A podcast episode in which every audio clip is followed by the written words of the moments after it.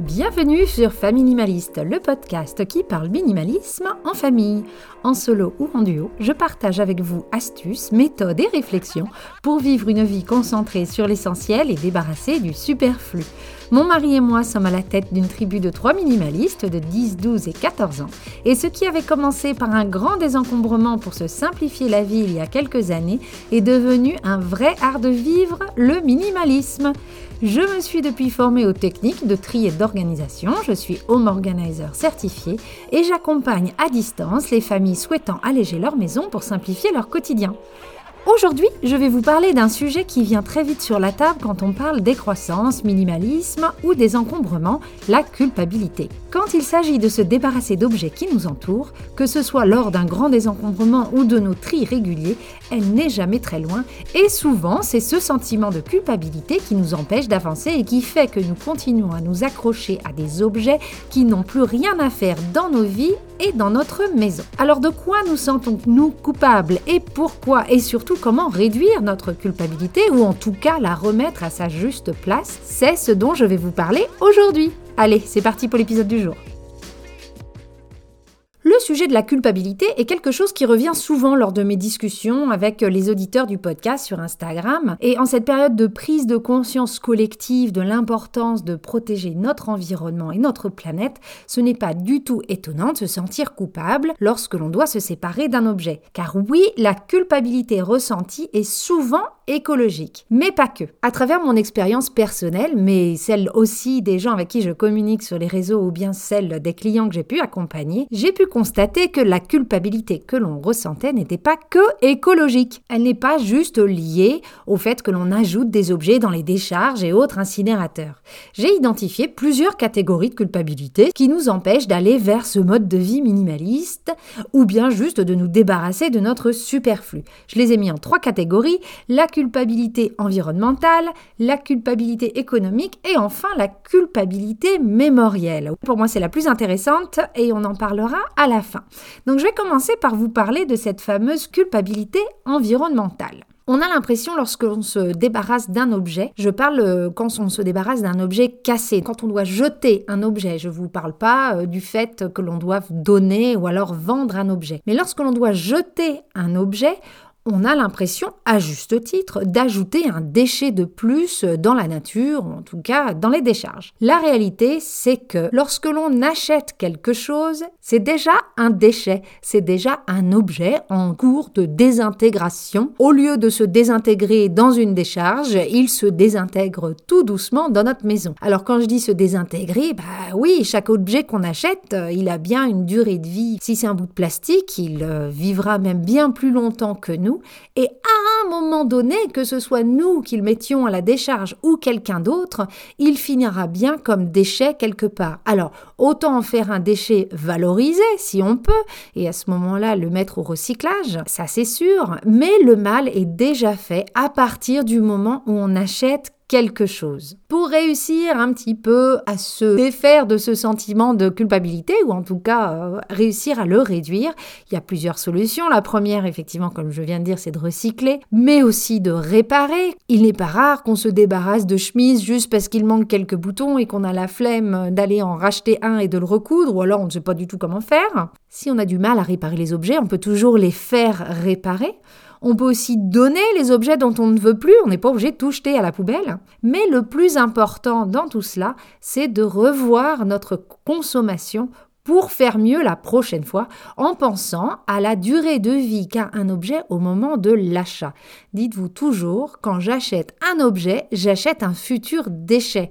Donc d'où vient-il? En quoi est-il fait? Et à quoi ressemblera sa fin de vie? Est-ce que c'est quelque chose de solide? Est-ce que c'est quelque chose de biodégradable par exemple? Je ne dis pas que ça enlèvera toute culpabilité lorsque vous devrez vous séparer de cet objet s'il est devenu inutilisable, en tout cas, de penser à la fabrication des objets que l'on fait rentrer chez nous et à leur fin de vie nous permet de faire un petit peu moins de bêtises que celles qu'on avait pu faire auparavant. Cette culpabilité environnementale, c'est surtout en fait qu'on se sent des fois un peu honteux de ne pas avoir euh, réfléchi à nos achats avant de les faire.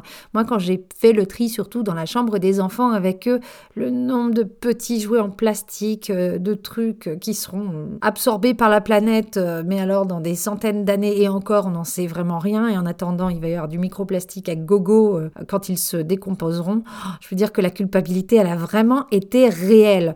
Mais est-ce que je vais garder un tas d'objets cassés, abîmés, qui en plus peuvent être coupants ou dangereux, juste parce que je me sens coupable? Non. Qu'ils pourrissent dans un tiroir chez moi ou alors dans une déchetterie, de toute façon, la planète n'est pas gagnante. Alors ça ne veut pas dire que euh, on fait ça de manière euh, légère, en disant oh, de toute façon, ça va pourrir quelque part, autant le jeter. Mais au final, est-ce que c'est pas la vérité? Je vous laisse réfléchir à ce point-là. Que ce soit dans le minimalisme, ou dans le zéro déchet, comme on en parlait la semaine dernière avec Solange Sauce zéro déchet, le meilleur déchet, c'est celui que l'on ne crée pas. Le plus important pour moi, c'est cette prise de conscience. On s'est rendu compte il y a quelques années qu'on avait plein de choses euh, ben, qui n'étaient pas forcément très bonnes pour la planète, qu'on les avait accumulées sans raison. Et maintenant, on fait beaucoup plus attention. Déjà, on achète beaucoup de choses de seconde main, donc l'impact est déjà un petit peu réduit. Et puis, on fait attention aux matériaux qui composent les choses que l'on achète. Donc, cette culpabilité nous a quand même servi à être de meilleurs consommateurs. Un autre penchant de cette culpabilité environnementale, c'est de se dire ah mais si je me débarrasse de cet objet et que j'en ai besoin à nouveau, ben, en fait je vais créer un nouveau déchet, je vais devoir racheter quelque chose. En réalité, oui, c'est sûr, si vous rachetez exactement le même objet neuf, vous allez créer un nouveau déchet. J'aimerais juste partager cette réflexion suivante avec vous. Déjà, il est très rare que l'on regrette d'avoir euh, de s'être débarrassé de quelque chose si on a fait vraiment le travail en amont, à savoir ce qui était essentiel pour nous et ce qui, est superflu, on se trompe rarement. Et de se forcer à garder plusieurs dizaines, voire centaines d'objets juste par peur de devoir en racheter peut-être un plus tard. Moi, je trouve que le calcul euh, est vite fait, le jeu n'en vaut pas la chandelle. Et moi, je préfère me débarrasser de cette centaine d'objets qui me pèsent plutôt que de tout garder au cas où j'aurais besoin d'une de ces choses dans un futur euh, hypothétique. La solution pour euh, atténuer un petit peu cette peur d'avoir à créer un nouveau déchet si on en a à nouveau besoin, c'est de réfléchir avant de se séparer d'un objet à ce que l'on ferait si on ne l'avait plus entre les mains et qu'on en aurait euh, à nouveau besoin. Et là, il y a pas mal de solutions qui sont un petit peu plus douces pour la planète. La première, c'est effectivement bah, de réparer hein, l'objet. Si ce n'est pas réparable, essayez de le remplacer en pensant à sa fréquence d'utilisation potentielle, c'est-à-dire que si on n'ose pas se débarrasser de sa perceuse alors qu'on n'en sert qu'une fois par an et on se dit bah on va la garder parce que si je dois acheter une autre perceuse même si j'ai pas jeté la première je l'ai donnée à quelqu'un d'autre mais si je dois racheter une perceuse bah là j'ai créé un autre déchet on peut peut-être se poser la question et se dire mais est-ce que cette fameuse perceuse je pourrais pas la louer je pourrais pas l'emprunter à quelqu'un de mon entourage? Est-ce que je pourrais faire autrement? Est-ce que j'ai vraiment besoin d'une perceuse? Est-ce que je peux pas juste planter un clou dans un mur plutôt que mettre une vis?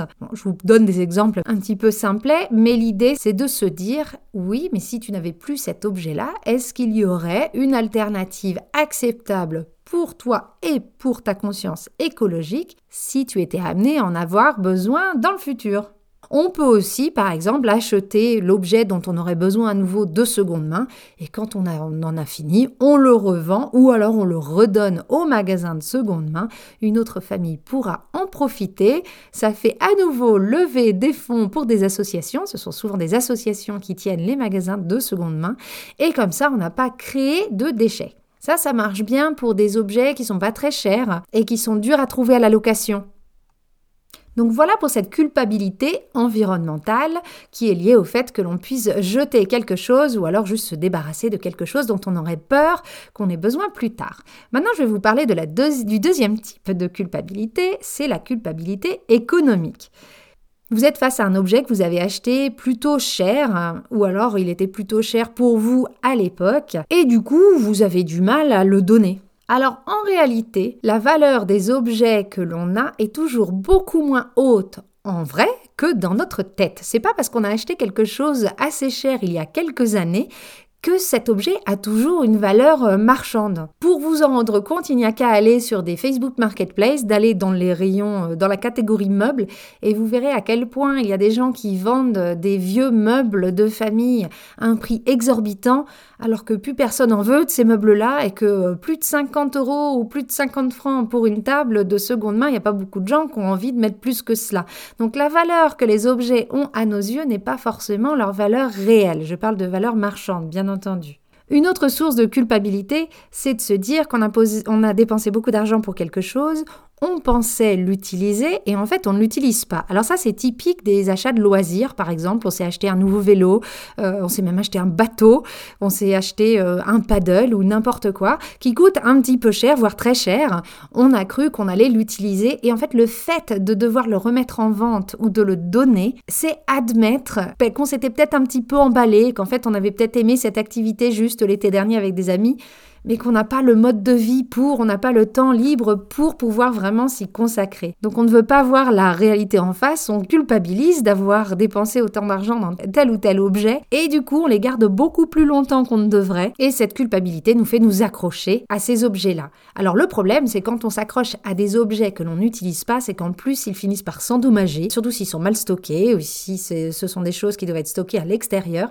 Certains objets ont besoin d'être utilisés régulièrement si on ne veut pas qu'il s'abîme. Donc des fois, vaut mieux admettre qu'on s'est trompé. Oui, on va pas retrouver nos billes quand on va revendre tel ou tel objet. On s'est trompé, on fera mieux la prochaine fois. Autant vendre l'objet même si on rentre pas dans ses frais et en finir euh, une fois pour toutes avec cette culpabilité qui nous ronge à chaque fois que l'on voit cet objet en question. Une sous-catégorie de cette culpabilité économique que j'ai pu euh, identifier, où je fais des catégories et des sous-catégories, je suis vraiment très organisée aujourd'hui, c'est l'exemple des collections. Quand on a investi beaucoup d'argent dans une collection, on a du mal à s'en séparer. Et c'est vrai que c'est compliqué de dire que cette collection nous sert à, telle ou telle chose. La plupart des collections ne sont pas utiles. Elles servent juste à euh, nous faire sentir bien, nous procurent euh, du plaisir pour X ou Y raison. Mais des fois, eh ben, le temps passant, cette collection devient beaucoup plus encombrante et nous apporte beaucoup plus d'inconfort qu'elle a pu nous apporter de joie et les temps de s'en séparer.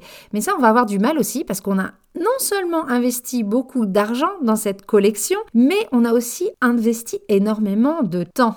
Le temps de trouver tous ces objets-là, de se renseigner, le temps que l'on a eu aussi à, s'en occuper, à les nettoyer, à les ranger. On a l'impression que tout ce temps n'aurait servi à rien si on se débarrasse de toute ou partie de cette collection.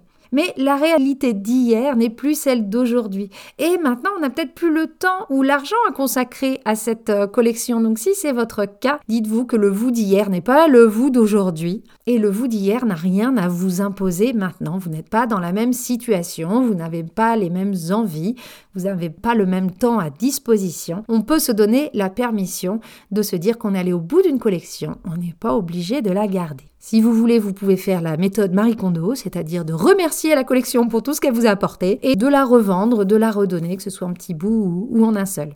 Voilà ce qui conclut donc mon petit passage sur la culpabilité économique. J'arrive sur le troisième type de culpabilité que l'on peut ressentir lorsqu'arrive le moment où on doit se séparer d'un objet chez nous.